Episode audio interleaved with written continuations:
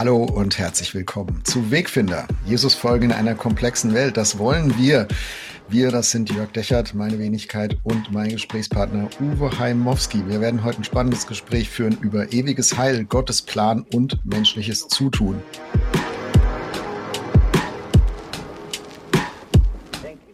Bevor wir das tun, möchte ich dich einladen zu einer ganz besonderen Veranstaltung, zu einem Experiment, zu einem Versuch am Mittwoch, dem 14. Juni um 19 Uhr. Wegfinder Live. Wir werden eine Live-Podcast-Recording-Session machen und die wird interaktiv. Also wir werden über das reden, was dich bewegt, deine Fragen, deine Statements. Du kannst das interaktiv mit einbringen. Wegfinder Live, Mittwoch, 14. Juni, 19 Uhr. Termin schon mal reservieren und du kannst dich ab sofort online dafür registrieren, kostenlos unter erf.de slash Wegfinder. Also wir sind sehr gespannt, wie das Ganze wird und es wird bestimmt besser, wenn du dabei bist. Schön, dass du heute dabei bist. Bei der heutigen Folge E-Mails wie immer an wegfinder.erf.de.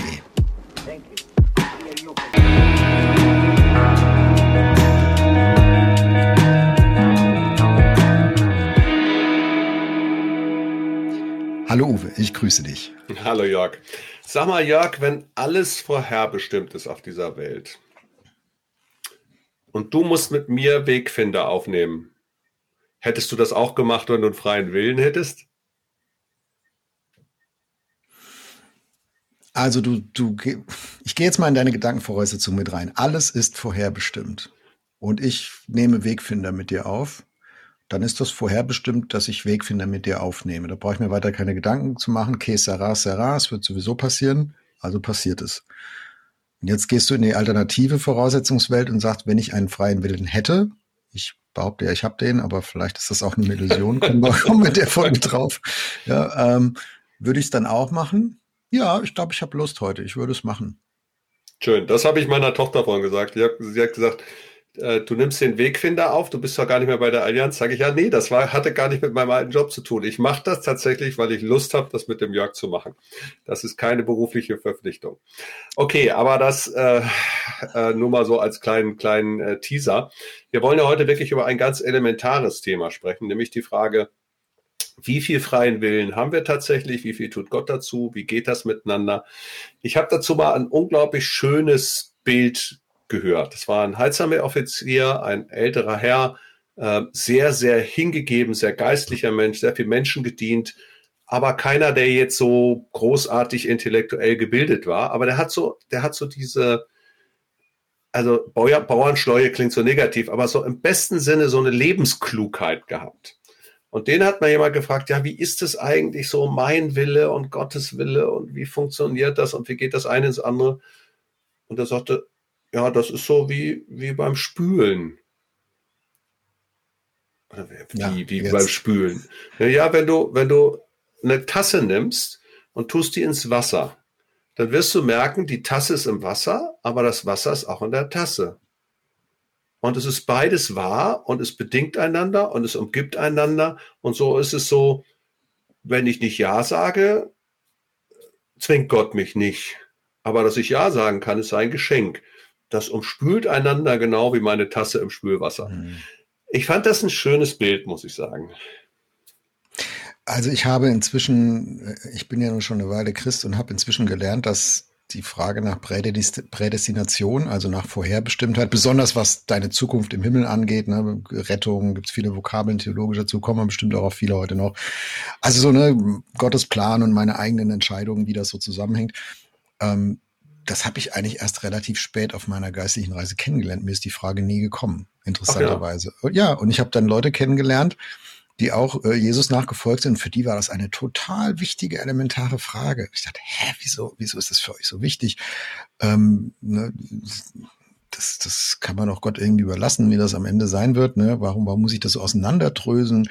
Aber das war, ich hatte immer so den Eindruck, die Menschen, die das sehr umtreibt, diese Frage, oder manche, die doch sehr fest auftreten ne, und dir sagen, genau so und so ist das, ähm, ja, die würden das, die, die würden gerne so das unsichtbare Räderwerk Gottes enträtseln und das genau sezieren und analysieren und auseinandernehmen. Also was ist jetzt Gottes Werk, was ist mein Beitrag, wie greift das ineinander, welche Zähne greifen ineinander. Also für mich war das immer so ein mechanistisches, mechanisches Bild wie eine Maschine, deine Rettung, Uwe, ist eine Maschine und da hat Gott einen großen Hebel und der Uwe hat einen kleinen Hebel und wir würden jetzt gerne mal vorne die Klappe aufmachen und gucken, was diese beiden Hebel eigentlich genau machen und wie die innen drin zusammenspielen. Und ich habe immer so empfunden, ich bin ja schon ein systematischer Mensch, glaube ich. Ich liebe Systematik und alles, aber das hat mich nie gereizt, diese Maschine auseinanderzubauen und da reinzugucken. Ähm, also ich habe natürlich Theologie studiert, insofern hat mich dieser systematische Teil auch, auch natürlich interessiert, auch darüber nachzudenken, auch mal zu sehen, warum kommt denn Calvin zu ganz anderen Ergebnissen als ein Martin Luther? Warum kommt ein Erasmus von Rotterdam zu ganz anderen äh, Ergebnissen wie ein Philipp Melanchthon? Das ist dann schon auch spannend zu sagen, was, was spielt da mit rein. Mich hat es aber tatsächlich auf einer ganz anderen Ebene viel mehr bewegt, nämlich ähm, äh, auf der seelsorglichen. Mhm. Und da ist so diese Frage, ähm, wenn ich, also unterschiedliche Fragen. Eine Frage ist, wenn es doch Gott war, der, der mich erwählt hat, sozusagen, ähm, warum hat er denn dann meinen besten Freund nicht erwählt oder meinen Bruder? Wie, wieso ist das so? Oder wenn ich in der Bibel lese, es gibt Gefäße zur Ehre und Gefäße zur Unehre, kann es sein, dass Gott Menschen mit dem Ziel geschaffen hat, dass sie ewig verloren gehen, ja? So, das ist so die eine Ebene, wo du, wo du wirklich sagen kannst, wie, wieso ist das so? Das ist doch irgendwie unfair, das begreifen wir doch nicht und Ringen darum. Die zweite Seele, ja bitte, mach du erst. Äh, vielleicht kannst du erst nochmal erklären, was du unter erwählt verstehst. Das ist ja nun nicht gerade so ein umgangsdeutschsprachiges Wort. Also in welchem Zusammenhang ver verstehst du es jetzt gerade? Also, was heißt, äh, Gott hat mich erwählt, aber nicht meinen Bruder? Also jetzt mal ganz, also ganz praktisch, ganz praktisch, wenn ich davon ausgehe, dass Jesus der einzige Weg in den Himmel ist. Warum wird dann der eine in einer christlichen Familie in Deutschland geboren und der andere in einer buddhistischen Familie äh, in Sri Lanka? Ja, also jetzt mal rein, rein empirisch sozusagen. Die Chance, die Wahrscheinlichkeit für den einen, dass er Christ wird, für den anderen, die ist doch einfach vollkommen komplett anders. Aber da, das ist doch gar nicht deine Frage an der Stelle. Sorry, wenn ich dir da so reinkrätsche, aber die Frage ist doch nicht, warum wird der eine da geboren, der andere da. Äh, beide Familien haben Kinder und damit gibt es ein Kind da, ein Kind da. Die Frage ist doch, Warum ist für den einen, warum ist für den einen das Christliche so zugänglich und für den anderen nicht? Ich finde, die Frage liegt noch tiefer. Die Frage ist, wie kann Gott gleichzeitig fair sein und gerecht und, und, und sagen, Jesus ist der einzige Weg in den Himmel. Und die Leute haben aber unterschiedliche Zugangshürden.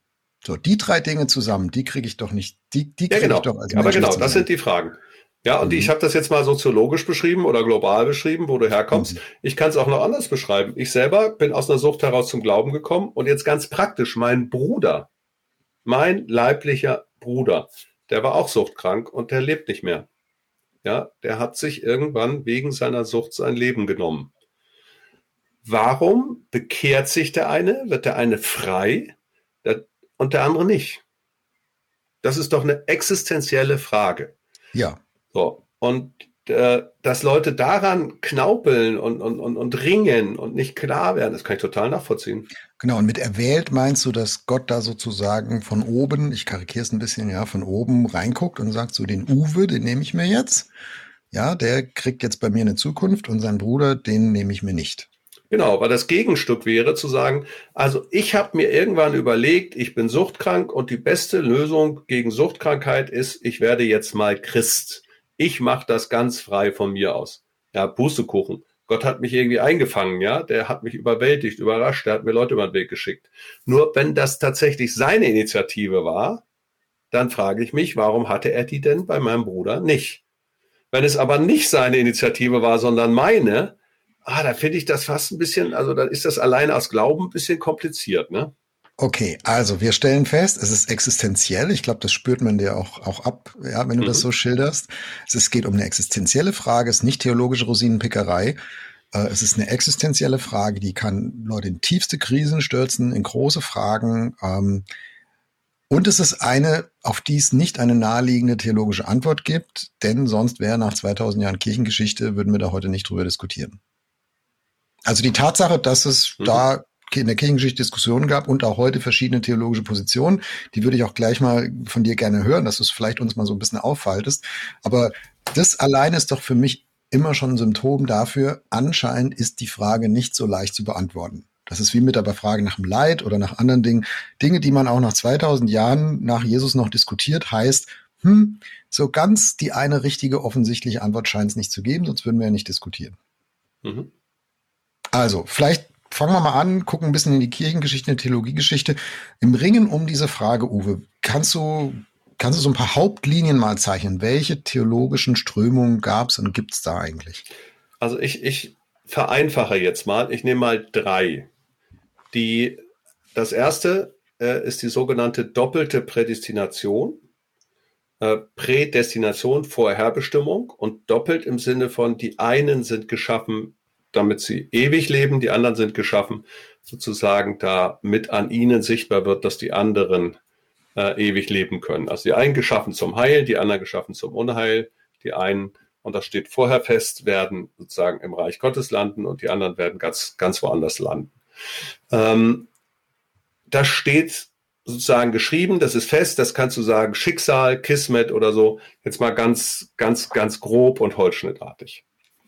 Das zweite ist ein, oder, oder das direkte Gegenstück davon ist zu sagen, der Wille Gottes oder die Geschichte Gottes, die ist nicht irgendwo festgeschrieben, sondern der Mensch als Ebenbild Gottes ist frei. Und er hat die Möglichkeit, frei seinem Gewissen zu folgen, frei seiner Vernunft zu folgen, frei seinem Glauben zu folgen. Und daraus heraus, und das vermischt sozusagen mit der Korrumpiertheit des Menschen, mit der Sündhaftigkeit, entsteht das Gute und das Schlechte. Aber es hat eben nicht in erster Linie mit Gott zu tun, sondern Gott ist der, der am Anfang der Schöpfer war und jetzt ist es in die Freiheit des Menschen gestellt. Ähm, das ist sozusagen die humanistische Position. Das ist eine die doppelte Prädestination. Und dann gibt es noch was dazwischen, zwischen diesen beiden, die davon ausgeht, sagt, Gott ist der, der mich anspricht und ich bin der, der auf diese Ansprache antworten kann. Ohne Gottes Ansprache kann ich in dieser gefallenen Schöpfung von mir aus gar nicht auf die Idee kommen, Gott folgen zu wollen. Aber wenn Gott mich anspricht, dann bin ich derjenige, der auch die Freiheit hat, darauf zu antworten oder nicht zu antworten. Mhm. So jetzt mal ganz, ganz grob gesagt. Mit der ersten Lehre geht dann noch sehr häufig einher, diese doppelte Prädestination ist nicht nur zielgerichtet darauf, wer kommt in den Himmel, sondern auch, wer erweist sich dieser Prädestination hier schon würdig. Du kannst sie sozusagen auch verlieren, wenn Gott dich wählt und du dann aber nicht so anständig lebst und moralisch und die Gebote hältst, dann kannst du sozusagen deine Bestimmung verlieren, obwohl du eigentlich zum Guten bestimmt bist. Ja, das ist noch so eine Spielvariante von der doppelten Prädestination. Wir kennen das aus dem Calvinismus, der, der sehr gesetzlich ist.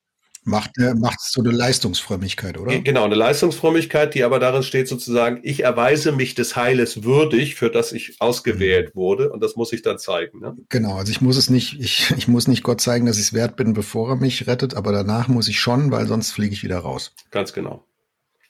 Und äh, ich selber bin, habe ich ja vorhin mit diesem Bild auch von der Tasse gesagt, ich bin ziemlich stark bei dieser Mittelposition, ne? die, mhm. die im Grunde genommen versteht, da geht, da, da sind Dinge, die ineinander greifen, die wir nicht letztlich, letztlich verstehen können. Doppelte Prädestination, kirchengeschichtlich der Name dafür, wie gesagt, Johannes Calvin hauptsächlich, ähm, rückgreifend durchaus auch in der, in der Tradition eines Thomas von Aquin, in der katholischen Lehre, die äh, äh, Lehre von dem korrupten Willen, der aber antworten kann auf die Ansprache Gottes. Das ist ganz stark Luther und Luther wiederum auch in der Tradition, Tradition von Augustinus, dem alten Kirchenvater. Mhm. Und dazwischen gibt es dann, wie gesagt, verschiedene Positionen nochmal. Da hast du viele Freikirchen, die auch mit reinspielen. Dieses ganze, das ganze Täuferverständnis betont ja sehr stark auch die Entscheidung des Menschen, des Einzelnen als Antwort auf, auf äh, das, was Gott möchte. Da sozusagen die freikirchlich-täuferische Tradition ist dann, ist dann eine, die nochmal stärker den eigenen Willen betont als Antwort. Ne? Also ein bunter Blumenstrauß, ein mhm. breites Portfolio. Ich würde vorschlagen, wir gehen gleich mal der Reihe nach in diese drei Varianten rein und äh, denken da mal ein bisschen laut drüber nach und, und, und befragen das mal. Ähm, ich finde, das ist, was mir so auffällt, wenn ich dir zuhöre, ich finde das ein Missverhältnis. Auf der einen Seite reden wir über ganz existenzielle Fragen, die auch seelische Qualen auslösen können. Du hast es ja ein bisschen beschrieben am Anfang von dieser Folge. Und gleichzeitig, wenn ich, wenn ich diese, diese drei Stränge mir jetzt so anhöre, das sind alles Sachen, ja, das haben wir alle noch nicht erlebt. Also wir reden über Theorie. weil, ne, weil du wirst es erst nach dem Tod sagen können, wie es jetzt ist. Also es bleibt letztlich eine, eine Abstraktion, es bleibt eine theologische Konstruktion, äh, die kann ich jetzt stimmig finden, nicht. Ich kann die in der Bibel verankert finden oder ich habe vielleicht Mühe damit, die ist irgendwie gewachsen, so, aber ich kann ja nicht, ich kann sie nicht überprüfen. Ne? Also, wenn Jesus sagt, mach mal gegen anderen, anderen Fall, ne? wenn Jesus sagt, hier, geben ist seliger als nehmen, das kann ich ausprobieren. Ne? Da kann ich sagen, ich mache jetzt mal ein Jahr lang, versuche ich mal Großzügigkeit zu leben und guck mal, ob es mir hinterher besser oder schlechter geht. Also da kann ich, da kann ich einen, einen, einen theologischen Satz, eine, eine Setzung von Jesus ausprobieren. Das kann ich hier nicht. Also hier muss ich mich in einem abstrakten Konstrukt verorten und das irgendwie durchdenken, durchglauben, kommen dann irgendwo raus, aber wie es wirklich ist, das werde ich erst in der Zukunft wissen. Ja, ja, in der Konsequenz auf die Ewigkeit bezogen, ja. Aber je nachdem, welche Lehre ich folge, hat das ja auch verschiedene Konsequenzen für mein Handeln hier. Also zum Beispiel, ich habe ja eine, eine, Geschichte mit der Heilsarmee. Ich war mal Mitglied der Heilsarmee, mhm. über meinen Zivildienst kennengelernt. Und der William Booth, der Gründer der Heilsarmee, der hatte ein absolutes Feindbild, wo für ihn völlig klar war, also es gibt eine Irrlehre, die geht einfach überhaupt gar nicht. Und das ist der Calvinismus, die doppelte Prädestination im Sinne von, so hat der Booth das dann eben verstanden, Gott legt das einfach fest, was auf dieser Welt passiert. Weil er sagt, wenn wir das ernst nehmen, dann werden wir passiv, dann werden wir nicht mehr missionarisch, dann ändern wir nichts mehr, dann, ja, und also Booth, der war so getrieben davon, Menschen evangelistisch zu erreichen, Menschen sozial zu erreichen, Menschen auch ein Stück gesellschaftspolitisch zu neuen Bedingungen zu verhelfen, dass er, dass er einfach gesagt hat, das da, das geht überhaupt gar nicht. 0,0. Das zweite, was für ihn gar nicht ging, war diese Theologie einmal gerettet, immer gerettet. Weil das hat letztlich bei ihm den gleichen Effekt gehabt. Er sagte, dann schlafen die Leute ein. Ihm war immer wichtig, so man kann sein Heil auch wieder verlieren, weil wer, wer weiß, dass er sein Heil wieder verlieren kann, der wird auch äh, treu seinem Herrn nachrennen und der wird auch sozusagen gehorsam sein. Ne? Das ist doch eine Verzweckung von, von, von Erlösungstheologie, von Soteriologie letztlich. Äh, ja, wenn der, wenn der Effekt auf meine Lebenspraxis irgendwie nicht so, nicht so toll ist, ja, dann muss es falsch sein. Also das, das, das ist doch, da wackelt doch der Schwanz mit dem Hund. Ja und nein. Also ich, ja, einerseits ja, ne, die Gefahr ist riesengroß, dass ich das dann sozusagen einfach da einen Druck ausentwickle und darüber sozusagen rechtfertige, dass das, was meine Berufung ist, das müssen alle anderen auch tun. Ja, das, was, was Gott mir aufs Herz gelegt hat, nämlich Missionar zu sein, Bewegung zu starten. Das ist die eine Seite. Die andere Seite ist, es ist ja aber auch die Erfahrung dessen, dass es Christen gibt, die aus der einen theologischen Prägung kommen und denen im Grunde genommen die Welt egal ist und dass ihn aber etwas treibt, eine Jesus-Nachfolge mit dieser Welt auch nicht zufrieden zu mhm. sein. Und das ist ein sehr positiver Teil. Finde ich auch. Gut, genau. Finde ich auch. Heißt schon, okay, da ist viel Subjektivität drin. Also deswegen, lass uns mal der Reihe nach reingehen. Ähm, ich schalte uns dann mal immer so um von, von Strang zu Strang. Wir fangen mal an beim Calvinismus. Wir fangen mal an bei der doppelten Prädestination. Also, wo findest du das schlüssig, stimmig in der Bibel wieder? Wo kommt das eigentlich her? Was gibt's da positiv nachvollziehbar sozusagen? Also fangen wir mal an mit diesem Gedanken der Erwählung, der da ja drin steckt. Ja, also zunächst einmal, dass Gott die einen erwählt, warum auch immer die anderen nicht. Und das ist ja eine Geschichte, die, die man durchziehen kann, die man sehen kann. Äh, Gott erwählt den Abraham, Gott erwählt den Noah. Ja, der Noah und die, die auf der Arche sind, die überleben, die anderen, die sterben. Also du hast immer wieder diesen Kerngedanken von Gott erwählt eine bestimmte Gruppe und über die anderen kommt dann häufig auch Gericht. Also es ist ein Gedanke, der einfach da ist, den man in der Bibel immer wieder findet, finden kann. Ähm, und dann geht es bis hin zu, zu so Fragen wie vom großen Endgericht, ne, dass es eine Scheidung geben wird, dass es sozusagen ein Verlorenheitsgedanke, es gibt einen Rettungsgedanke, es gibt einen Verlorenheitsgedanke. Also diese, diese, dieser Gedanke der Trennung, der Gott erwählt die einen und es wird ein Gericht geben und die einen gehören dazu, die anderen gehören nicht dazu. Das ist ja ein Gedanke, den man als Muster durch die ganze Bibel immer wieder findet ist auch ein Gedanke, der in anderen Religionen statt, stattfindet. Ne? Wer gehört mhm. dazu, wer ist gläubig, wer ist nicht gläubig und so. Ich würde persönlich allerdings behaupten, dass das nie Gottes Idee war. Also Ich glaube, dass Gott lieber keine Sintflut geschickt hätte und spätestens nach der Sintflut verstanden hat, nein, es wird diese Flut nie wieder geben. Deswegen setze ich den Bogen als Zeichen, dass ich mich mit der, ne, dass ich die Sünde der Menschen nicht mehr verfolge. Oder dass, als er Abraham erwählt hat, er gesagt hat, in dir sollen gesegnet sein alle Völker. Und als die Hagar schwanger, schwanger wurde, statt der Sarah, die nicht den Nachkommen Isaak, sondern Ismael geboren hat, ist, ist trotzdem der Engel, der zu ihr geht und sagt, ich gehe mit dir und Gott ist dir treu und Gott verlässt dich nicht und so. Ich glaube, dass Gottes Herzschlag ein anderer ist. Gottes Herzschlag, Gottes Idee ist nicht die Idee der Scheidung, sondern ist die Idee des Nachgehens mit allen, für allen. Das wäre so mhm. meine Einschätzung dabei. Aber ich kann dieses mhm. Motiv in der Bibel durchaus finden. Und mhm. jetzt mal empirisch um uns her ist es ja so. Es ist ja so, dass du in einer Familie sehen kannst, die einen kommen zum Glauben, die anderen kommen nicht. Die kannst du deiner Nachbarschaft sehen, die einen sind gläubig, die anderen sind es nicht. Du kannst in irgendwelche Gebiete gehen, auch international, ja, die einen sind offen für erweckliche Strömungen, die anderen sind es nicht. Es gibt faktisch empirisch wahrnehmbar in dieser Welt ja nun mal Gläubige und Nichtgläubige. Genau, und da, da sind wir wieder im Punkt, ne, die Klappe von der Maschine aufmachen und rausfinden, woran das eigentlich liegt.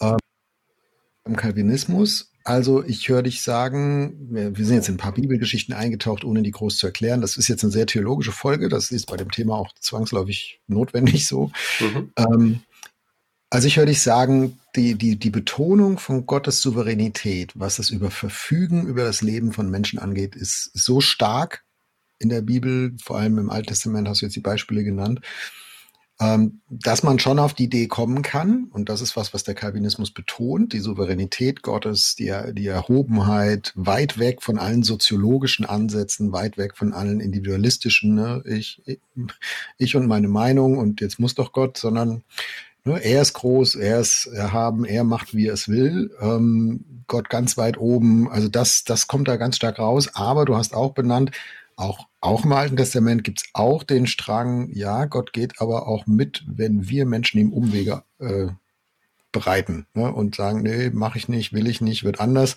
dann, dann gibt es da schon auch den Strang, dass Gott Menschen nicht abschreibt und sagt, ja, Uwe, Pech gehabt sondern da, da auch mitgeht. Ist im Neuen Testament, kommen wir nachher vielleicht nochmal drauf, finde ich noch ein bisschen stärker. Aber erstmal, also dass da die Souveränität Gottes betont wird, das finde ich nicht nur schlecht.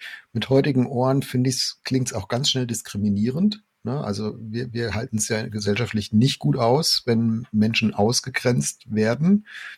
Äh, Finde ich auch richtig, dass wir es nicht aushalten, wenn Menschen Menschen ausgrenzen. Und aber auf dem Ohr, glaube ich, hört man das heute auch schnell, äh, doppelte Prädestination. Ja, guck mal, Gott grenzt Menschen aus, ne? Und zwar ohne Begründung, ohne Nachvollziehbarkeit, einfach nur, weil er kann. Äh, das ist eine, das ist ein Autoritätsverständnis, auch ein, ein Gottesbild, wo wir sagen, boah, das ist schon echt oldschool. Mhm. Um es mal ein bisschen flapsig zu sagen. Also ich kann verstehen, dass, dass heute da viele Menschen beim besten Willen ein Problem mit haben, allein schon wegen diesem Autoritätsverständnis. Ja, das kann ich nachvollziehen. Es geht mir ja auch so. Ähm, aber du hast, glaube ich, nochmal was, was ganz Tolles betont. Also dieser, dieser Grundgedanke, dass Gott einfach mal Gott ist, weil er Gott ist. Und dass Gott Dinge entscheidet und dass Gott Dinge initiiert und dass Gott Dinge tut, die nicht wir zu beurteilen haben, sondern die Gott in seiner Souveränität, in seiner Majestät, in seiner Göttlichkeit erstmal wahrnehmen und äh, diesen Teil auch betonen. Der, glaube ich, ist in kalvinistisch geprägten, bei kalvinistisch geprägten Christen durchaus stärker. Ein guten Freund, der ist Amerikaner, der kommt aus einer presbyterianischen Gemeinde, also tatsächlich einer kalvinistischen Gemeinde. Und der ist sehr, sehr stark so, dass er sagt, Mensch, du lass doch Gott machen.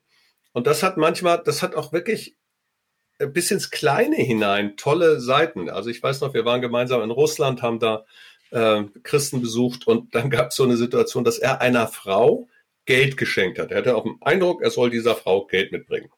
Und dann sagt ihm jemand aus der, aus der Reisegruppe, ja, aber bei der Frau ist er nicht sicher, ob sie das für, für gute Dinge ausgibt. Also ob das Gott wohlgefällig ist oder ob sie vielleicht was trinkt oder ihrem trinkenden Mann Geld zusteckt oder so.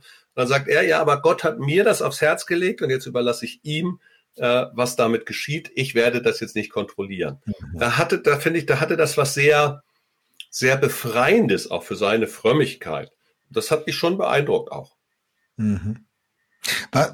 Vielleicht letzte Frage zu diesem kalvinistischen Strang von mir. Ähm, Also ich kann verstehen, dass in ausgehenden Mittelalter, Anfang der Neuzeit, äh, dass Menschen damals, als Calvin gelebt hat, das ähm, irgendwie überzeugend fanden, naheliegend fanden und so. Wenn, wenn, wenn wir aber heute so anders ticken und gestrickt sind, zumindest im Westen, ne, und sagen, das empfinden wir als diskriminierend und als über, also als, als anmaßende Autorität und so, ja, es ist Gott, okay, äh, wer, wer sonst kann das, aber also was, was finden heute vielleicht auch, auch junge Christinnen und Christen attraktiv an diesem Strang? Attraktiv an Calvinismus, ähm, gibt es auch Neokalvinismus heute an, an, an doppelter Prädestination. Was ist, was ist da so der Magnet? Also ist das, ich, ich verstehe meine Bibel so, dann muss es wohl so sein? Oder also was, was, was ist da der, der, der Magnet sozusagen, das Überzeugende?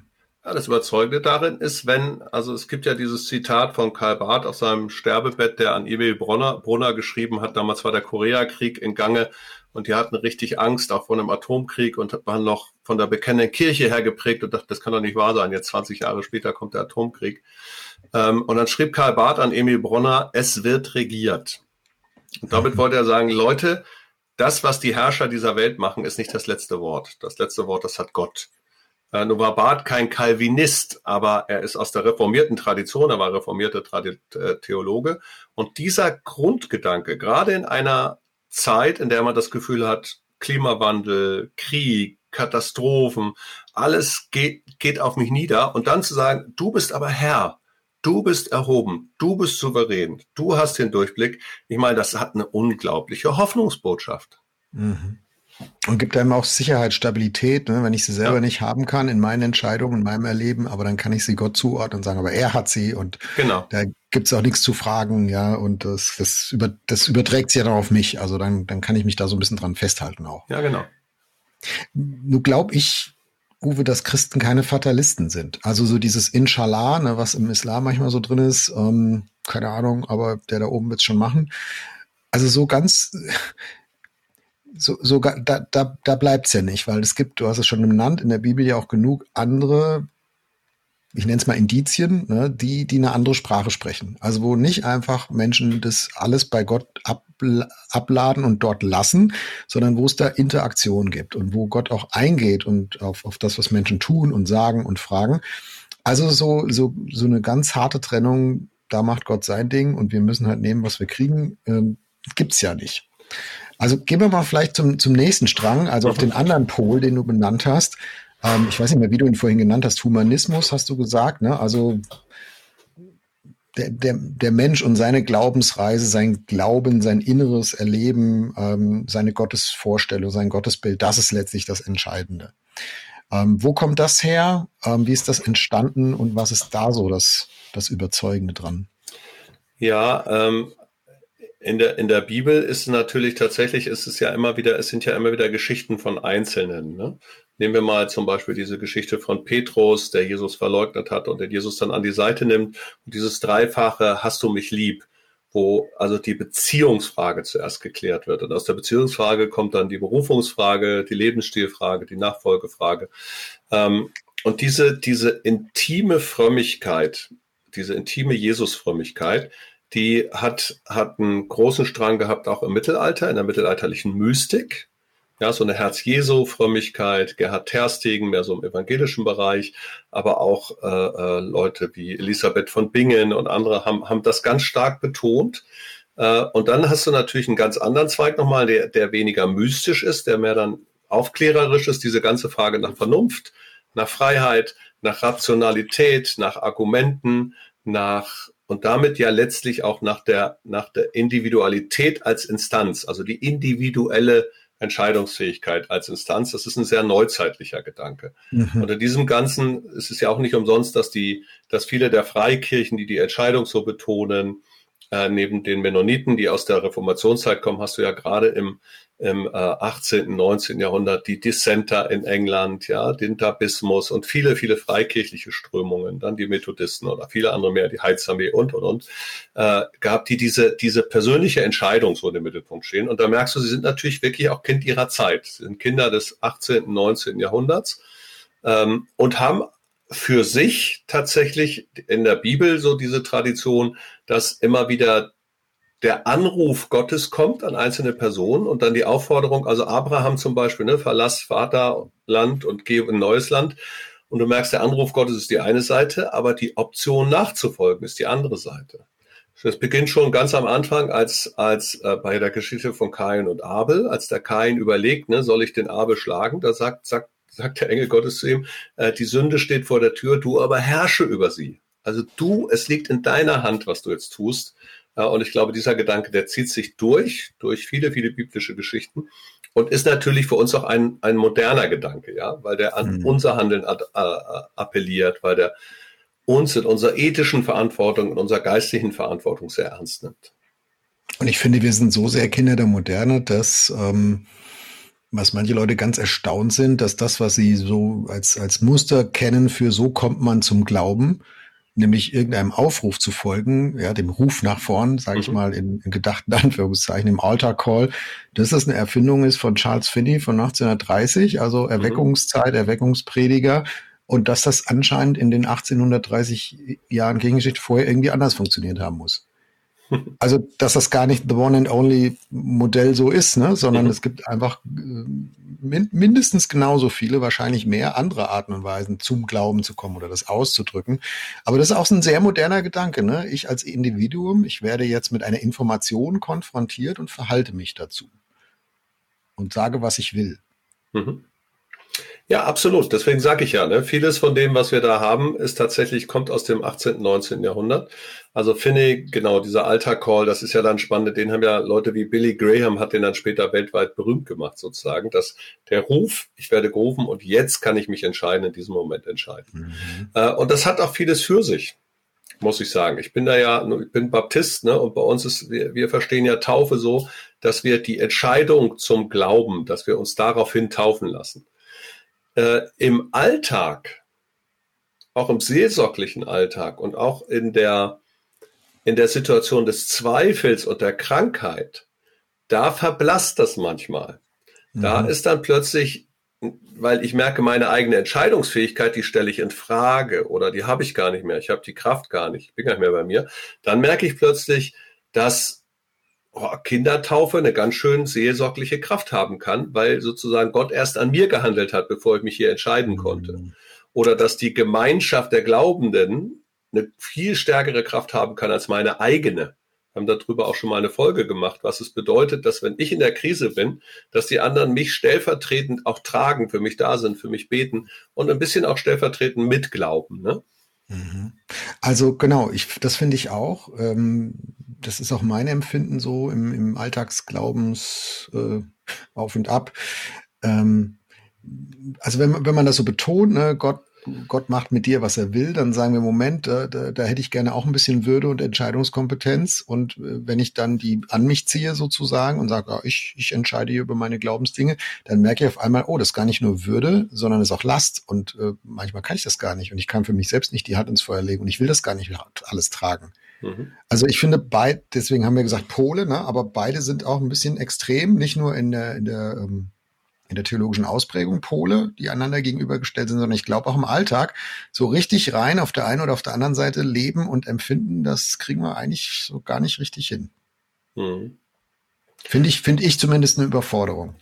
Ja, und, und interessant ist ja auch da mal wieder, das haben, darauf kommen wir ja öfter, auch hier in unserem Podcast, das ist ja nicht nur bei Christen so.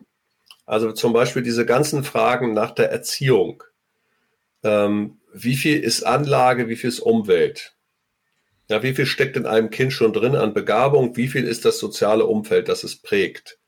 Wie viel Freiheit, wie viel Grenze? Wie kriegen wir das in ein Maß? Ja, wir hatten autoritäre Bewegungen, die haben Nazis hervorgebracht.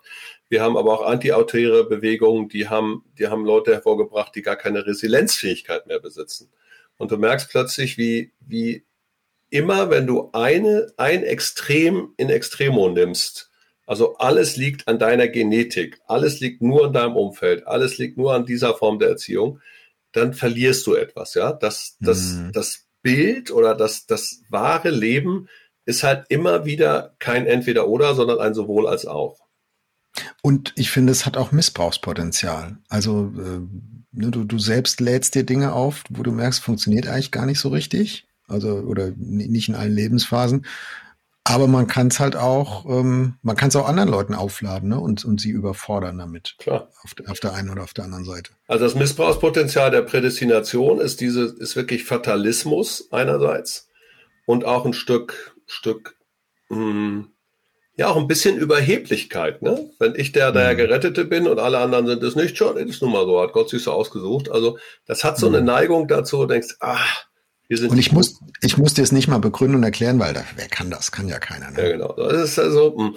und das, das, das missbräuchliche Potenzial in diesem, die Freiheit betonen und das eigene und das auch das eigene tun, ist, dass du da bis zum Burnout gehen kannst, dass du im Grunde mhm. genommen sagen kannst, na ja, wenn bei dir die Frömmigkeit nicht funktioniert, dann musst du ja irgendeinen Fehler gemacht haben interessant, ne, dass in beiden Polen auch eine Leistungsfrömmigkeit bei rauskommen kann. Ja, also lustig, auf, der, ne? auf, der, ne, auf, der, auf der doppelten Prädestinationsseite im Calvinismus, so dass ich muss mich würdig erweisen. Mhm. Äh, sozusagen hinterher für, für um Gottes um Gott sagen, dass er sich richtig entschieden hat bei mir. Und ähm, auf der auf der ich bleibe jetzt mal bei deinem Begriff auf der humanistischen Seite, auch wenn ich den jetzt hier ein bisschen miss, missverständlich finde. Also auf der humanistischen Seite, auf der, auf der individualistischen Seite, vielleicht ist das besser, ähm, da, da liegt die Leistungsfrömmigkeit nochmal sehr offensichtlich auf dem Tisch, weil wer weiß, ob es reicht. Also hast, hast du auch das richtige Gebet gebetet? Hast du dich auch richtig bekehrt? Also hast du auch, ne, hast du das Richtige gedacht und in, in, in, deinem Herzen? Und vielleicht musst du es nochmal machen, Uwe. Und also mhm. da, da kann ja auch eine Menge Druck plötzlich entstehen. Ja, das, also ich habe meine Frau, die aus der Heilsarmee kommt, äh, und die ihrer Frömmigkeit und ihrem Elternhaus unglaublich viel verdankt, ja, also was die alles gelernt hat und Gutes ist. Aber da gab es auch einen Teil, der war richtig schwierig. Die hat gesagt, als Kind schon, ich weiß gar nicht, wann das anfing, sieben, acht oder so, immer Evangelisationsveranstaltungen und immer das Gefühl, vielleicht ist meine Bekehrung vom letzten Mal doch noch nie richtig gewesen, ja. Mhm. Also muss ich das jetzt heute nochmal erneuern. Und wenn du, wenn du sozusagen permanent auf der Angst bist, dass deine, auf der, auf der auf der Suche danach bist, äh, dass du eine Entscheidung findest, die jetzt endlich trägt und du hast Angst, wenn das falsch war, dann fällst du raus. Das ist richtig heftig. Ich, wir mhm. hatten in der Gemeinde mal eine Frau, die, die hatte aber mit, also in dem Fall mit Depressionen zu kämpfen. Aber du merktest, dass die Depression, die ihr, also diese lebensverneinende Krankheit, die dir ja das Licht ausknipst, die dir die Perspektive nimmt, die dir die Kraft nimmt, die suchte dann immer nach irgendeinem Ausweg. Und ein Ausweg war dann irgendwann zu sagen, ah, ich bin im Namen des Vaters, des Sohnes und des Heiligen Geistes getauft. Und die biblische Taufe ist ja auf den Namen Jesu. Also könnt ihr mich nochmal taufen auf den Namen Jesu, weil wenn ich das mache, dann habe ich das Richtige gefunden und dann muss die Depression doch gehen. Und so war sie immer auf der Suche nach, nach, nach einem Schlüssel, der das endlich löst. Völlig nachvollziehbar, weil die Depression macht dich mhm. fertig. Und wenn du dann die Option hast, dass es möglicherweise, äh, dass hier eine Lampe aufgehen kann in meiner Finsternis, dann verstehe ich jede Suche Trotzdem ist wir das missbräuchliche Potenzial sozusagen, dass ihr einer verspricht, ja, mach das und das und dann ist alles wieder gut. So läuft mhm. das Spiel nicht. Genau, also man könnte vielleicht sagen, beim Calvinismus äh, liegt die Missbrauchsgefahr im Fatalismus zu landen. Ich bin, ich bin machtlos und äh, bei dem humanistischen, individualistischen Ansatz liegt der Missbrauchspotenzial darin, ähm, in einem magischen Verständnis zu landen. Ne? Ich muss das eine Ding finden, den Satz, mhm. das Lied, das Ritual, was, was wirklich am Ende Gott überzeugt. Mhm. So, jetzt haben wir die beiden Pole beschrieben, Uwe, und wie unsere Hörerinnen und Hörer unschwer feststellen können, sind wir ähm, irgendwo dazwischen, wir beide. Und lass uns das jetzt auch nochmal umschreiben. Also wie sehen, wie sehen wir das? Vielleicht sind wir uns auch gar nicht einig, das werden wir jetzt gleich rausfinden. Ähm, aber also was nehmen wir von der einen Seite, was nehmen wir von der anderen Seite, wie, wie vermischen wir das, wie, bau, wie, wie kommt das zusammen, was, was macht dein, was macht mein Umgang in dieser Frage jetzt eigentlich Stand heute aus? Hm. Ich sag mal aus der, also im weitesten Sinne kalvinistischen Ecke, habe ich gelernt, auch wirklich von Freunden, die so geprägt sind. Ich habe ja von meinem amerikanischen Freund schon erzählt, dieses große Vertrauen darauf, dass Gott das Projekt Welt in Händen hält, dass er das sieht, dass er das kann. Und das verknüpft sich bei mir übrigens nicht mit einer Angst, der wird dann richten und der wird Schafe und Böcke irgendwie wegbringen, so, sondern das verknüpft sich bei mir mit einer unglaublichen Sehnsucht nach Gerechtigkeit, nach Erlösung, nach nach Auflösung von struktureller Sünde, die Menschen systematisch benachteiligt und so weiter. Also das hat für mich ein ganz, ganz, ganz großes Hoffnungspotenzial. das verknüpfe ich einfach nicht mit Angst. Ich weiß, andere Leute machen das anders. Ich kann das nicht mit Angst verknüpfen. Das hat auch einfach damit zu tun, dass meine Gotteserfahrung so intensiv war, dass, also Angst war vorher und dann kam Gott so ungefähr. Mhm. Ähm, das ist einfach ein Geschenk und dafür bin ich dankbar, so dass ich sozusagen diesen großen Teil äh, der Frömmigkeit als eine, eine riesengroße Hoffnung wahrnehme. Wie geht's bei also dir auf der Seite? Ja, ich würde sagen, das mit der Angst kann ich auch nicht nachvollziehen. Mir hat nie jemand von einem Gott erzählt, vor dem ich Angst haben müsste, aber von einem großen Gott. Mhm. Also genau wie bei dir, aber anders entstanden. Ich glaube, ich bin, ich hatte gar keine konkrete Gottesvorstellung, bis ich äh, mit, mit 19 Jahren so mein erstes erwachsenes Gebet gesprochen habe und gesagt, jetzt will ich mal rausfinden, gibt's den und wie ist der und so. Und dann die, die prägenden Jahre danach, so, also sozusagen die Grundschule des Glaubens, die mich dann so mit den, mit den Grundbegriffen irgendwie vertraut gemacht hat. Da war ich eine Studentenarbeit bei Campus für Christus in Gießen an der Uni. Ähm, das war sehr ja, entspannt, erkundend, ähm, aber schon auch, würde ich sagen, durchdrungen von einer großen Gewissheit, Gott ist real, der wirkt auch übernatürlich, du kannst ihn erleben im Hier und Jetzt, aber nicht, und er ist genau so und so und so und so und also groß, aber nicht bedrohlich. Mhm. Und ähm, damit ich meine, kann sich das vielleicht auch nicht aussuchen, ne? wie man, wie man mit Gottesbildern konfrontiert wird, so in seinem Leben, besonders wenn man noch jünger ist, als ich damals war. Aber deswegen würde ich auch sagen, ja, das war für mich nie eine bedrohliche Vorstellung, aber immer eine, eine gute. Ich kann mich erinnern, in meiner Studentenbude hatte ich ein Bild hängen. Ich weiß gar nicht, von wem das im Original ist. Das war so ein gigantischer Sternenhimmel. Und ganz unten war ein Horizont, so eine Wiese im Dunkeln, Nachtaufnahme mit so einem ganz kleinen Haus und da war ein Fenster erleuchtet drin. Mhm. Kannst du dir vorstellen? Also mhm. relativ dunkel das ganze Plakat, so DIN A2 oder sowas. Und großer Sternenhimmel, bin ja großer Astronomie-Fan, ne? Und das hat mich sehr angesprochen. Und dann diese kleine Hütte mit dem gelben Fenster. Und das war für mich immer so das Bild, Mensch, Gott ist so riesig, der das ganze Weltall gemacht, ja, Gottes Herrlichkeit. Aber diese kleine Hütte und das helle Licht, ja, er ist für mich hier. Ich verstehe es nicht. Ich bin so ein kleines Licht in, in seinem Universum. Ich kapiere es nicht. Aber bei Gott geht das irgendwie zusammen und das finde ich tröstlich. Also das, genau, Größe, aber nicht bedrohlich, das würde ich da, das würde ich da rausziehen.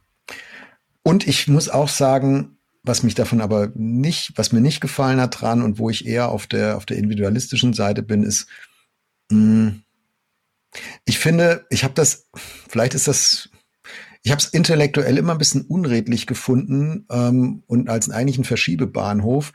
Ähm, also je, je, je unberechenbarer man Gott macht, desto anfälliger ist diese Vorstellung auch dafür, dass man da eine Blackbox konstruiert und alles, was man irgendwie nicht sortiert kriegt im Leben, packt man einfach rein. Ja, mhm. und sagt, jo, keine Ahnung, muss ich aber nicht wissen. Ja, Gott ist ja groß, wird er schon. Das finde ich bis zu einem gewissen Punkt auch gesund, aber manchmal auch nicht mehr, sondern da finde ich es einfach auch denkfaul.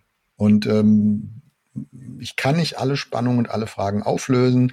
An manchen muss ich auch leiden und ich will keine Blackbox haben, keine Tüte, wo ich das einfach reinschieben kann und sagen, ne, woher kommt das Leid? Auch die Frage juckt mich gar nicht. Ja, da habe ich eine Tüte für, da steht Prädestination drauf, da kippe ich das rein, ist doch seine Sache. Also das finde ich, hm. für mich das finde ich zu einfach. Ja, für mich, also jetzt, wir sind ja bei den positiven Seiten sozusagen, was für uns bedeutet, und jetzt, jetzt findest du, hast du nochmal so, so einen Kritikpunkt gefunden. Da an dem Kritikpunkt möchte ich noch mal kurz, kurz anhaken. Für mich ist es noch eine zweite Sache. Also wenn der Gedanke wirklich der ist, dass Gott bewusst die einen retten will und die anderen nicht, dann ist es einer, den ich zum einen nicht biblisch finde, weil in vielen Stellen Gott, ne, Gott will, dass alle Menschen gerettet werden und sie zur Erkenntnis der Wahrheit kommen, zum Beispiel im ersten Timotheusbrief, oder geht hin in alle Welt, macht zu Jüngern alle Völker, oder Abraham, habe ich vorhin schon mal zitiert, in dir werden gesegnet sein alle Völker. Also das ist aus dem biblischen Gesamtkontext, muss ich schon Stellen mir heraussuchen, um so zu argumentieren, die aber vom Kontext her nicht gedeckt sind. Gott will alle ist die Idee und nicht, und zwar nicht alle im Sinne von alle irgendwie müssen wir jetzt missionieren und weiß ich was, sondern grundsätzlich Gottes Idee, Gottes Horizont ist nicht der eine und der andere nicht, sondern beide. Das ist Gottes Grundidee. Ähm, und wenn da so eine, ja, so, so was Menschenverachtendes reinkommt, da muss ich sagen, dann ist es für mich gefährlich. Und gleichzeitig erlebe ich ja empirisch, dass nicht alle Christen werden. Und darum, da ist dann wieder die Prädestination wie eine Antwort. Okay, faktisch erlebe ich etwas so. Aber dass Gott das so wollen würde, da hätte ich, da hätte ich ein Problem mit. Und, Also, ne? ja. Und noch eine Stärke, was mir, was mir bei dieser, bei dieser Sicht einfach auch sehr hilft, wenn ich so diese Größe Gottes denke, ähm, hilft mir sehr zu, auch zum ökumenischen Verständnis. Wenn dieser Gott so groß ist ähm, und so unterschiedliche Wege gefunden hat, sich Menschen mitzuteilen oder auch äh, ihren, ihren religiösen Bedürfnissen und ihrer Spiritualität zu entsprechen, dann kann ich sagen, wow, dann möchte ich gerne von den Brüdergemeinden lernen und von den Orthodoxen und von den Katholiken und von den Lutheranern und so weiter, weil da ja was sich spiegelt von dieser Größe.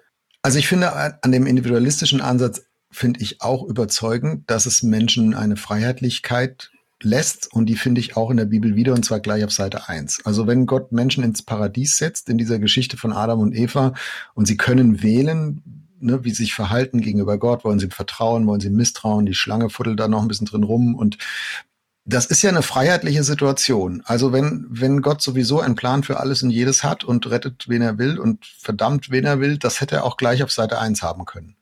Also wozu, wozu die ganze Geschichte? Die macht eigentlich nur dann Sinn, wenn es am Ende eine, ein Miteinander, ein Auseinandersetzen, vielleicht auch manchmal ein Ringen ist zwischen Gottes guten Absichten und der Freiheit, die er uns Menschen lässt und dem, was wir draus machen. Und manchmal machen wir was Gutes draus und ähm, so viel war es auf Seite 1 im Paradies, ne? manchmal auch machen wir Sünde draus und, und furchtbare Dinge. Aber wenn das nicht so wäre, dann, dann wäre meine Bibel nicht so dick. Dann hätte sie eigentlich nur zwei Seiten. Also das finde ich am, ähm, am individualistischen ähm, Ansatz, was die, was die, ähm, die Entscheidungsfreiheit auch eines Menschen betont, also wichtig. Ähm, man kann es auch vielleicht nochmal umgangssprachlich beschreiben. Also wenn Gott Liebe ist und Menschen liebt und uns die Fähigkeit gibt, auch zu lieben und auch Gott zurückzulieben, dann geht das nur, wenn wir uns dafür auch entscheiden können. Also wenn ich da keine Entscheidungsfreiheit habe, dann ist es keine Liebe. Dann bin ich ein Roboter oder wie in der letzten Folge bin ich KI. Ja, also da bin ich aber kein Mensch mehr. Ähm, und also das ist für mich auch so ein positives Fund auf, auf der, auf, auf, an dem anderen Pol, an dem individualistischen Pol, der sagt, ja, da kann ich ganz viel mit anfangen. Also nicht nur, weil das irgendwie fürs Ego nett ist oder man fühlt sich dann nicht so, so klein gegenüber dem großen Gott, sondern einfach, weil ich denke, ja, so, nur so kann auch Liebe funktionieren. Und wenn Gott, wenn Gott Liebe ist und das anbietet und in, und in die Welt hinein projiziert und, und, und einlädt, dann muss ich darauf antworten können oder es lassen können. Und das heißt, ich kann entscheiden. Ich habe heute ein neues neues Auto zugelassen oder beziehungsweise ein neues Kennzeichen. Ich habe mein Kennzeichen ist hier, ich bin ja ein Gera. Ich habe diesmal gewählt GEN 127. Genesis 1, Vers 27. Äh, und Gott schuf den Menschen und er schuf ihn zu seinem Bilde und er schuf ihn als Mann und als Frau. Und genau dieser Schöpfungsgedanke, dass Gott ihn zu seinem Bilde schuf, dass Gott, dass wir nach Gottes Bild geschaffen sind. Übrigens interessanterweise, erst die Summe von Mann und Frau macht uns sozusagen zum gesamten Ebenbild Gottes. Ne? Das heißt, in Gott ist also sowohl das Weibliche als auch das Männliche schon verankert. Auch mal, wäre auch nochmal eine Folge sozusagen zu, zu Genderfragen und Geschlechteridentitäten und vielem, was damit dran ist. Aber diese Ebenbildlichkeit Gottes, die uns ernst nimmt, die uns Freiheit schenkt, die uns in den schöpferischen Prozess mit einbezieht und ganz vieles, die uns Ja und Nein sagen lassen können, ist Wahnsinn. Das ist sozusagen der Ursprung als was bin ich gedacht, nämlich als ein geliebtes Gegenüber. Liebe sucht immer ein Gegenüber. Nicht, nicht, nicht Unterwürfigkeit, du hast es ja gerade gesagt, ne? nicht einfach KI, mhm. sondern Gegenüber. Und dann geschieht diese Geschichte, dass der Mensch sich entscheidet und davon abläuft. Und dann ist der, ist ja die Geschichte der, der, äh, des Alten Testaments auch ganz spannend. Gerhard vom Rat, ein Alttestamentler, der hat seine Theologie des Alten Testaments als eine Geschichte der Bundesschlüsse beschrieben. Also, und Bund ist ja, wir kennen das aus dem Wort Ehebund noch. Bund heißt ja, Gott tut sich zusammen mit einem Menschen. Er schließt einen Bund, interessanterweise mit Kain, nachdem der seinen Bruder ermordet hat. Ja, und sagt, obwohl du das gemacht hast, ne, kriegst du dies Kains mal, aber ich werde dich beschützen, ich passe auf dich auf. Gott schließt einen Bund mit Noah, Gott schließt einen Bund mit Abraham, Gott schließt einen Bund mit Isaak und Jakob. Und immer wieder eine Geschichte der, Bundes, der Bundeschlüsse, ja, der Bunde, große Bundeschluss, den wir von Mose kennen mit den zehn Geboten äh, und so. Und immer und immer wieder dieses Ich möchte dir nachgehen, ich möchte mit dir zusammen sein, ich möchte eine persönliche Beziehung haben, ich möchte eine Beziehung haben bis hin zum ganzen Volk. Und das Volk Israel wird ja beschrieben als das kleinste aller Völker, das exemplarisch ausgewählt ist, um zu zeigen, hier, das, was bei euch geht, geht bei allen anderen auch, weil ich als Gott mich mit euch verbünden möchte. Und das finde ich schon, also einfach eine unglaubliche Stärke, einerseits von dieser Größe Gottes zu wissen, aber zu merken, diese Größe Gottes ist eben keine menschenlosgelöste Größe, sondern die ist immer bezogen auf das Gegenüber, mhm. immer bezogen auf die Beziehung, immer bezogen darauf, dass Gott mit uns eine Geschichte haben möchte, eine ganz persönliche und Geschichte schreiben möchte. Ich finde das schon, also ich finde, das adelt uns als Menschen wirklich. Mhm. Ich würde noch einen Schritt weitergehen, nicht nur mit uns eine Geschichte schreibt, sondern uns einlädt, Teil seiner Geschichte zu werden. Mhm. Also da gibt's, wenn wir jetzt mal ins Neue Testament schauen, da finde ich auch so ich sag mal, Spurenelemente, ne, so Andeutungen, da ist die Bibel ja auch sehr zurückhaltend. Wie wird denn das in der Zukunft und im Himmel und was tun wir da eigentlich den ganzen Tag? Haben wir eine eigene Folge mal zu gemacht. Aber das ist ja nicht, dass wir da sitzen und belohnt werden und freuen uns dran, Punkt, sondern das ist ja ein, das ist eine aktive Sprache, ne? Da ist von Mitregieren die Rede und, und das hat was Gestalterisches. Also so wie im Paradies auch, ne? Der Mensch benennt die Tiere, das ist auch was Gestalterisches. Also da ist Würde, da ist Freiheit, da ist Mitwirkung ähm, mit Mitwirkung drin. Äh, das finde ich, ähm, das finde ich auch großartig. Genau, Gott ist groß, aber es ist eine zugewandte Größe, die, die äh, uns einlädt, auch da mit reinzukommen äh, und Teil davon zu werden. Weißt du, ich halte mich manchmal, also wenn ich da sehr sehr so hin und her gerissen bin in diesen Fragen. Prädestination, ja, nein, oder in, in Diskussionen auch. Ne? Gibt es manchmal ja unter Christen dann heiße Diskussionen und dann knallt man sich irgendwelche Bibelstellen um die Ohren. ist so und so. Also ein Vers, das für mich auf einen Punkt bringt. Und ich weiß, man soll nie einen Vers nehmen ne? und als, als Leitvers, es ist, Bibel ist immer ein, ein geflochtener Teppich aus ganz vielen Strängen. Aber ich finde, der, der bindet es gut zusammen, worüber wir bisher gesprochen haben. Äh, Johannes 6, Vers 37, da sagt Jesus, bringt eigentlich diese beiden Pole zusammen in einem, in einem Satz. Er sagt, alles, was mir der Vater gibt, es kommt zu mir. Und wer zu mir kommt, den werde ich nicht hinausstoßen. Also alles, was mir der Vater gibt, kommt zu mir. Das heißt hier, Gott ist der Chef des Verfahrens. Ähm, er weiß über Himmel und Hölle am besten Bescheid. Ähm, seine Entscheidung ist die gravierendste, die es da gibt. Alles, was der Vater mir gibt, das kommt zu mir. Also Gott ist der, in dessen Hände es alles liegt. Und jetzt sagt Jesus, hängt einfach das andere hinten dran und sagt, und wer zu mir kommt, den werde ich nicht hinausstoßen. Also wenn du zu mir kommst, wenn du mit mir zu tun haben willst, lieber Uwe, lieber Jörg, lieber wer auch immer du bist, hey, ich werde dich aufnehmen. Ich werde dich nicht, zu, nicht hinausstoßen. Ich werde nicht sagen, ich guck mal nach kurz, äh, nee, sorry, der Vater hat dich nicht erwählt. Sondern wenn, wenn du zu mir kommst, dann bist du, bist du an Bord. Her herzlich willkommen. Komm nach Hause. Und das, das finde ich großartig, dass das bei Jesus beides zusammenpasst in einen Satz, in einen Vers. Johannes 6, Vers 37 finde ich irre. Kann man gut so sehen. Da gibt es ja auch andere, andere Belegstellen, die man, die man nehmen kann. Ne? Also der in euch angefangen hat, das gute Werk, der wird es auch vollenden. Das heißt, ist ja ganz spannend, ne? Dieser Gedanke, der Schöpfer, der wird am Ende alles vollenden und so weiter. Aber dieses gute Werk hat er in uns angefangen. Das hat dann nicht einfach an uns vorbei angefangen, sondern da ist etwas, da sind wir dann wieder Teil davon. Ne? Also ich glaube, da ist nicht eine Stelle, sondern du nimmst eine, die exemplarisch genau das, das, das macht. Ne? Dieses, was ich vorhin nochmal, ich nehme nochmal die Tasse im Wasser, ne? wo wirklich deutlich mhm. wird, hier ist da, da durchdringt das eine das andere. Das durchdringt sich wirklich gegenseitig und es ist kein Entweder-Oder. Übrigens, das Entweder-Oder ist ja auch ein, eine sehr griechische Art zu denken, eine, eine, eine philosophisch neuere Art zu denken, das sowohl als aus, auch ist das hebräische Denken. Ja, da ist das eine möglich und das andere eben genauso. Und insofern glaube ich, dass, dass wir hier wahrscheinlich auch zu sehr sezieren und zu wenig mhm. das ineinander verbunden wahrnehmen. Ne? Ja. Mhm. Und weißt du, was mir noch aufgefallen ist, wo also wo diese beiden Dinge auch zusammengehören und wo ich auch nochmal die, die Größe Gottes, das sozusagen den kalvinistischen Pol schätze, das ist, wenn Menschen sterben, bei denen ich nicht klar habe, wie haben die sich Gott gegenüber eigentlich positioniert und verhalten. Also ne, haben, haben die das richtige Gebet gebetet? Waren die in der Kirche? Nee, waren sie nicht. Aber also das, das ist oft, finde ich, wenn jemand aus, ich habe das, als mein Vater gestorben ist, äh, habe ich das, ähm, habe ich das kurz empfunden, habe gesagt, soll ich da mir jetzt ein Bild machen und eine Meinung bilden und so. Ne? Also wie wie sehr hat er auf ähm, wie, wie hat er, also was für ein Gebetsleben hat er oder hat er nicht, ne? Und wie hat er über Gott gesprochen oder nicht und mit Gott gesprochen oder nicht. Und dann habe ich irgendwann gesagt, nee, stopp, das ist, ähm, das ist nicht mein Job. Also ich darf das abgeben, ich muss es gar nicht wissen, ich muss es nicht enträtseln, ich kann das sowieso nicht. Ähm, ich verstehe mich selbst an der Stelle, weil ich, ich wüsste ja gerne meinen Vater im Himmel gut aufgehoben, aber am Ende darf ich es Gott überlassen und es ist auch okay, weil mein Gott ist gut. Und dann war es für mich auch in Ordnung. Also ich habe da nie lange rumgegrübelt, aber ich kenne auch Menschen, für die sowas Jahre teilweise ein, ein, ein, eine Ungewissheit war und ist, Mensch, was ist mit meinen Angehörigen, die, die gegangen sind, die äh, sind die jetzt im Himmel, sind in der Hölle, was ist da los? Ähm, ne, oh, ich, ich habe da keine, keine, keine ruhige Minute, ich kann, da darf da gar nicht drüber nachdenken. Und da bin ich so dankbar, ähm, dass das, äh, dass das für mich nicht eine heiße Frage war ja, sondern dass ich das bei Gott lassen darf und sagen, ja, er ist gnädig, er ist groß, er ist gut, er wird das alles einpreisen und er wird, wird es richtig machen am Ende und, und gut ist.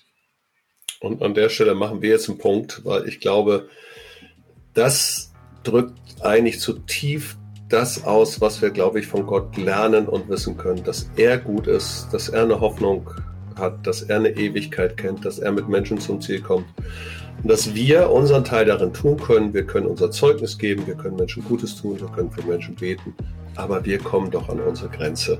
Und diese Erfahrung der Grenze ist eben letztlich doch keine Erfahrung der Grenze, weil wir wissen, es ist aber eine gute Weise bei Gott aufgehoben. Jörg, ich danke dir. Vielen Dank, Uwe. Mach's gut. Bis zum nächsten Mal. Du auch. Tschüss. Das war Wegfinder. Jesus folgen in einer komplexen Welt. Was nimmst du mit aus dieser Folge? Schreib uns gerne eine E-Mail an wegfinder.erf.de.